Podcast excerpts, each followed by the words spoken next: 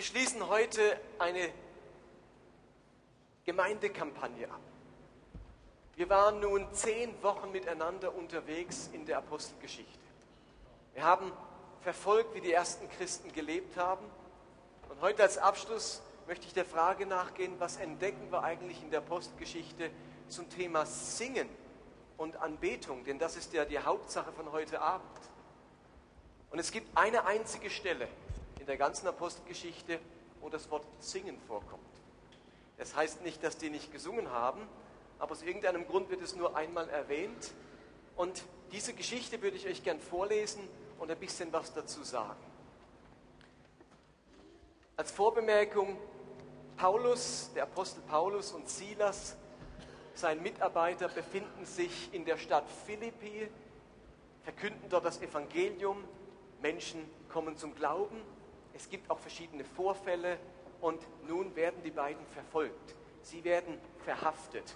Und ich lese einmal, euch einmal vor, was in Apostelgeschichte 16 steht. Ich lese ab Vers 20, ihr seht an der Leinwand dann die Verse ab Vers 22.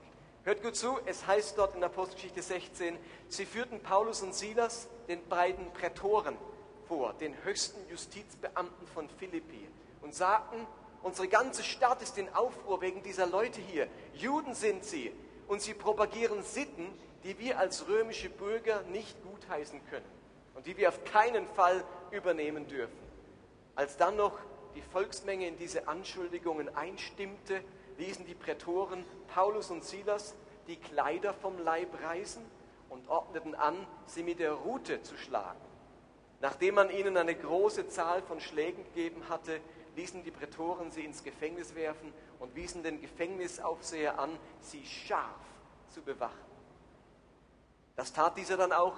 Er sperrte die beiden in die hinterste Zelle des Gefängnisses und schloss ihre Füße in den Block.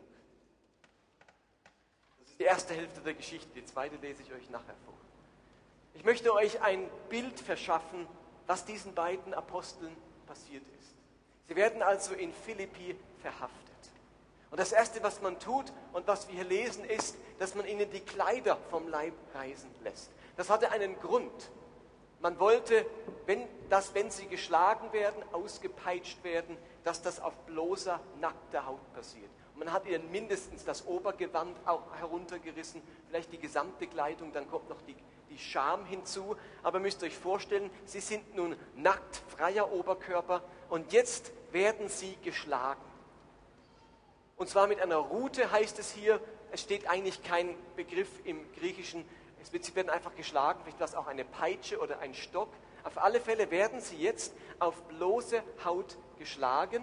Da ist jeder Schlag spürbar, schmerzhaft. Das ist nicht angenehm, das ist nicht ein bisschen eine Ohrfeige, nicht der Hintern versohlt. Da wird mit einer Peitsche auf nackten Oberkörper diese beiden Männer ausgepeitscht. Und wenn man sich nun fragt, wie wurden die ausgepeitscht? War das stark oder weniger stark? Dann heißt es im Text, dass sie eine große Zahl von Schlägen bekommen haben. Wörtlich steht hier nicht eine große Zahl von Schlägen, sondern dass ihnen vielfache Wunden zugefügt wurden. Also die wurden nicht nur geschlagen und hat man gesagt, oh, jetzt müssen wir aber aufhören, jetzt platzt die Haut auf, sondern denen wurden ganz viele Wunden zugefügt. Diese beiden Männer wurden mit einer bestimmten Instrument, eben mit dieser Peitsche oder so, so geschlagen, dass ihr gesamter Rücken aufgeplatzt ist, die Haut ist aufgeplatzt, das war blutüberströmt und nun erfolgte keine Wundbehandlung. Da haben sie nicht gesagt, oh, jetzt machen wir ein bisschen Penatenträgcreme oder irgendwas drauf und, und desinfizieren das Ganze. Nein, die sind nun mit nackter Haut ausgepeitscht, so stark, dass sie ganz viele Wunden davon getragen haben. Und dann heißt es als nächstes, ähm, sie, die Prätoren ließen sie ins Gefängnis werfen und wiesen den Gefängnisaufseher an, sie scharf zu bewachen.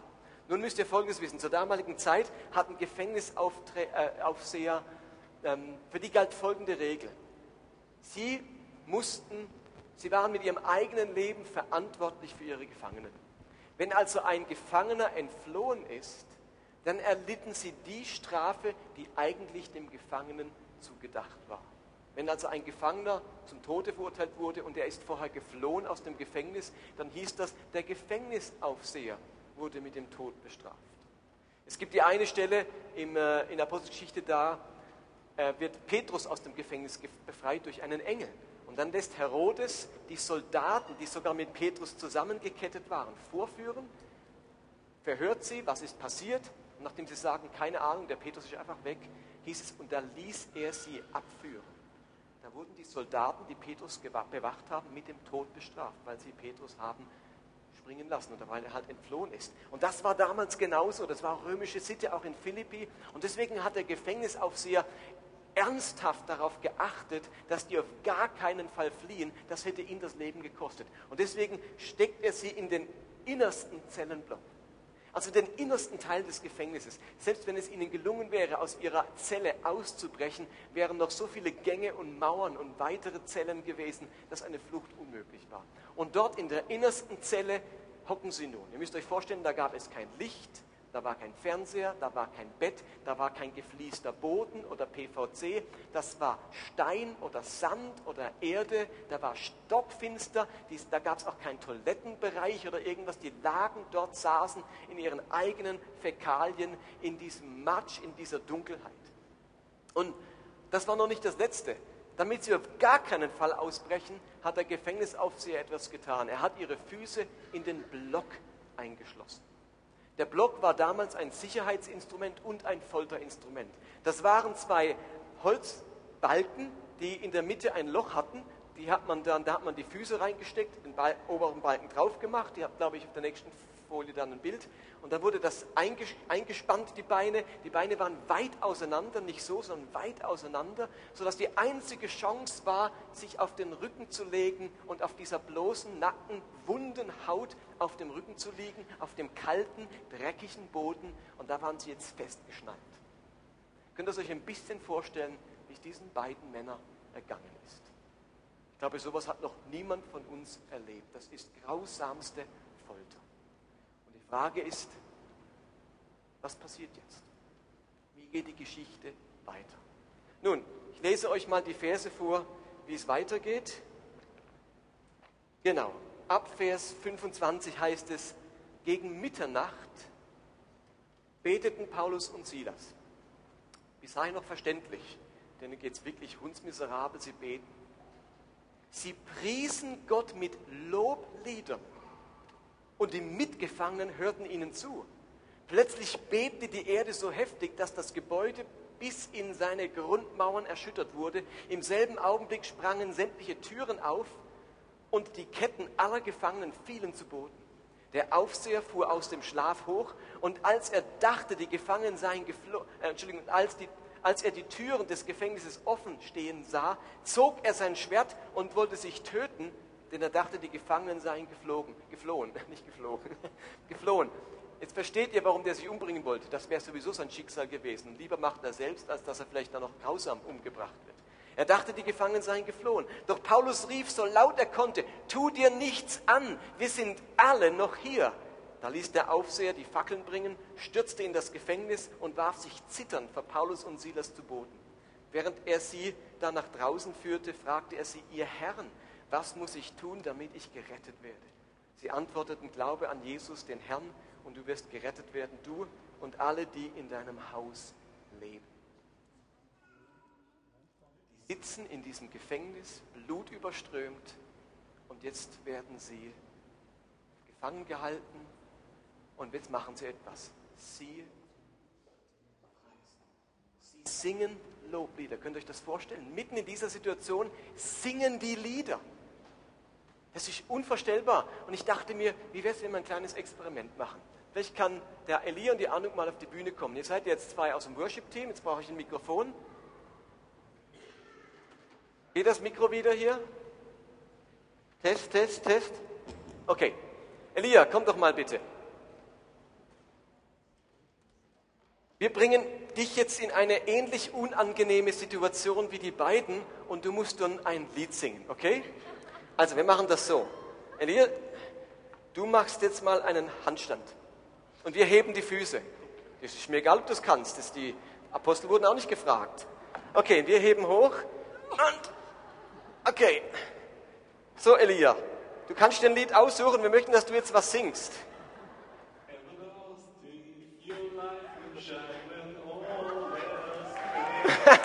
Okay, wow. Gut. Bleibst du noch da, Anuk. Danke für deine Assistenz. Jetzt machst du mal eine Liegestütze. Oder zehn. Zwei, okay. Und während du die Liegestütze machst, singst du noch mal dein letztes Lied, wo du eben im Lobpreis gesungen hast. Oder irgendeins, das du gesungen hast vorhin. Wir hören gut zu. Frauen können normalerweise gar keine Liegestütze. Also wenn du zwei schaffst, dann sind wir schon mal sehr dankbar. Okay, komm. Nein, nein, richtige. Mit Klatschen zwischendrin. okay, so rum, dass niemand in den Ausschnitt schaut. Okay.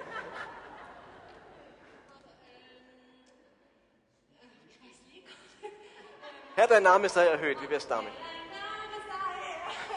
Und nochmal. Und noch eine Ahnung. Okay, super. Also, merci ihr beiden.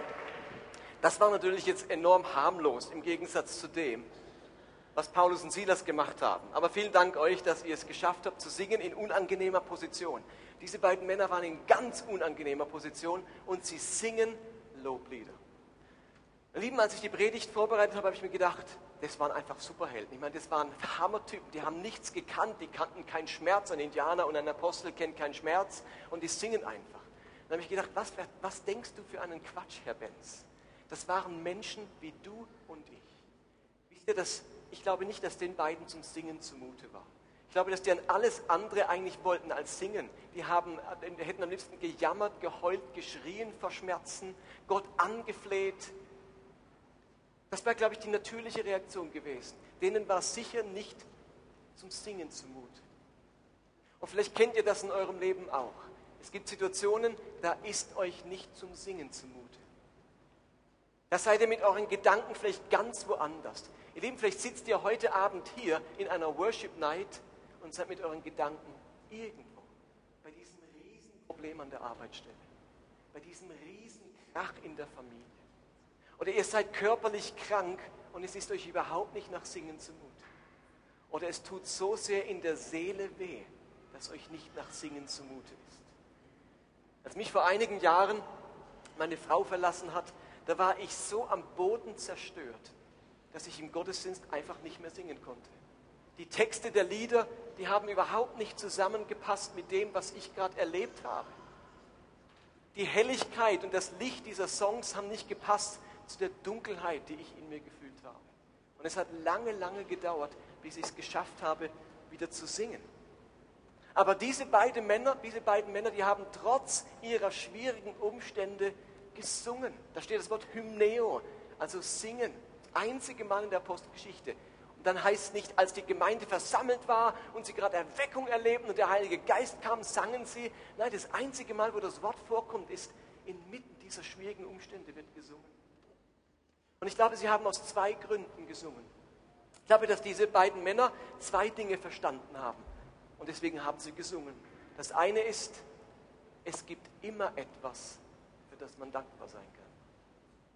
Es gibt immer etwas, für das man dankbar sein kann. Ihr Leben inmitten aller schwierigen Umstände. Und die haben die beiden nicht ignoriert. Die haben nicht gedacht, wir, gesagt, wir stellen uns vor, wir sind auf einer einsamen, wir sind auf einer schönen karibischen Insel und uns geht's gut. Nee, die haben ihre Situation gewusst, gekannt, aber sie haben sich wahrscheinlich auf etwas konzentriert, auf etwas fixiert, das positiv ist. Dankbarkeit in schwierigen Umständen an etwas denken, das positiv ist, für das ich dankbar bin. Das ist wie ein Schwimmring, ein Rettungsring für meine Seele im Meer der Schmerzen und des Unglücks. Und die beiden wussten, wir, wir kennen Gott so gut und wir wissen, welche Kraft es hat, in solchen Momenten sich auf das zu konzentrieren, für das ich dankbar bin. Und Paulus hat später einmal geschrieben, sei dankbar in allen Dingen. Denn er hatte verstanden, in allen Dingen kann man dankbar sein. Paulus hat nicht gesagt, sei dankbar für alle Dinge. Hat er nicht gesagt. Das wäre unrealistisch. Manche Dinge sollen wir nicht dankbar sein, da sollen wir uns aufregen, dagegen sollen wir vorgehen. Aber was Paulus sagt, was er damit sagt, ist, wir finden immer etwas, für das wir dankbar sein können, inmitten aller Dinge. egal was für Dinge es sind. Inmitten aller Schwierigkeiten finde ich immer etwas, für das ich dankbar sein kann. Und das haben diese beiden hier praktiziert. Und die zweite Sache, die sie verstanden hatten, die war, dass Anbetung ungeheure Kraft hat. Ihnen waren die Geschichten absolut im Kopf, als die Israeliten musikalisch um Jericho zogen und die Mauern eingestürzt sind, als sie gesungen und gerufen haben. Ihnen waren die Geschichten bekannt, wie im Alten Testament die Lobpreisband vor der Armee herzog und die Feinde in die Flucht schlug. Ihnen waren die Geschichten bekannt, wie David auf seiner Harfe singend die bösen Geister von Saul vertrieben hat. Sie wussten, dass Anbetung Kraft hat und dass Anbetung nicht nur die Seele verändert durch Dankbarkeit, sondern die Umstände verändert, in denen ich bin. Ich weiß nicht, ob Sie damit gerechnet haben, dass die Mauern einstürzen, aber auf alle Fälle haben Sie sich gesagt, unser Lobpreis kann etwas verändern. Und dann haben sie gesungen und tatsächlich gingen die Gefängnistüren auf und sie wurden befreit. Und ich möchte euch im Schluss ein Zitat vorlesen von C.S. Lewis. C.S. Lewis hat ein Buch geschrieben, Dienstanweisungen an einen Unterteufel. Das ist so ein bisschen humoristisch, mit Tiefgang geschildert, wie ein Oberteufel seinem Lehrlingsteufel Ratschläge gibt, wie man die Christen am besten fertig macht und die Kirche kaputt macht und das Christentum abschafft. Und jetzt schreibt er folgenden Rat an seinen Unterteufel. Und er schreibt, der Oberteufel, Musik und Stille, wie hasse ich beides. Wie dankbar sollten wir dafür sein, dass nicht ein Quadratzentimeter des Höllenraums, noch eine Minute der Höllenzeit diesen beiden abscheulichen Kräften ausgeliefert ist, sondern alles von Lärm erfüllt ist. Lärm, die große Dynamik, der hörbare Ausdruck alles triumphierenden, unbarmherzigen, männlichen Lärm, der uns allein schützt vor allen törichten Schwächeanfällen, vor zweifelnden Gewissensbissen, vor unmöglichen Wünschen. Wir werden am Ende das ganze Weltall zu einem einzigen Lärm machen. Wir sind, was die Erde anbetrifft, in dieser Hinsicht bereits ein gutes Stück vorangekommen. Die Melodien und auch die Stille des Himmels werden am Ende niedergeschrien sein. Ich glaube, dass die Mächte dieser Welt Lobpreis und die Melodien des Himmels nicht ertragen. Und wenn wir jetzt in einen zweiten Teil Anbetung gehen, dann möchte ich euch zu Folgendem einladen. Egal wie eure Umstände sind, denkt an etwas, für das ihr dankbar sein könnt. Und da hat jeder von uns etwas, egal wie unsere Umstände sind. Denkt an das, was euch dankbar macht. Und lasst uns in den kommenden 40 Minuten Gott dafür danken, wenn wir ihn anbeten. Und das Zweite, rechnet damit, dass Lobpreis die Umstände um uns herum verändern, dass sie etwas vertreiben an Bösen und an, an, an Finsteren. Und vielleicht denkt ihr an irgendetwas in eurem Leben, in eurer Familie, in eurer Arbeitsstelle, an eurem Körper. Und jetzt, wenn wir singen, dann lasst uns erwarten, dass dieser Lobpreis Kraft hat und innere Gefängnistüren öffnet, innere Fesseln abfallen lässt, innere Erlösung und Errettung bringt. Das haben die beiden Männer erlebt und ich wünsche mir, dass wir das jetzt in diesem zweiten Teil auch noch einmal erleben dürfen.